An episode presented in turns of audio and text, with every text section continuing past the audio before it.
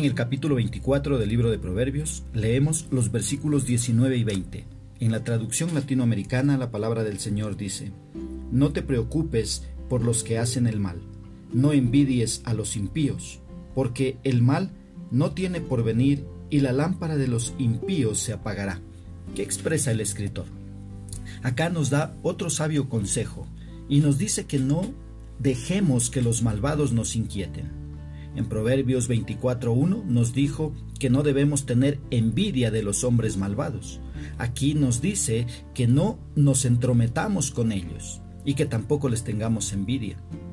Aquellos que aman la verdad no deberían promover o practicar el comportamiento del impío.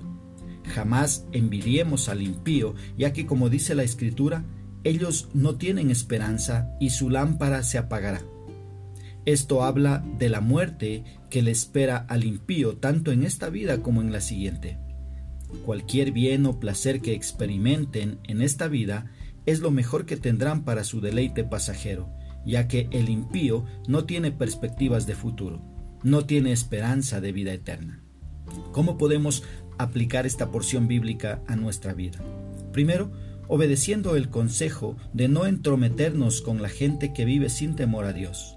No debemos hacer alianzas con ellos, ya que no hay ninguna comunión entre la luz y las tinieblas. Si nos permiten guiarles, hagámoslo. Una segunda aplicación.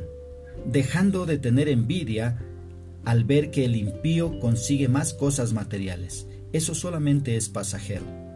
Una tercera aplicación viviendo para honrar a Dios con todo lo que hagamos. Que Dios nos dé sabiduría para poner por obra su palabra.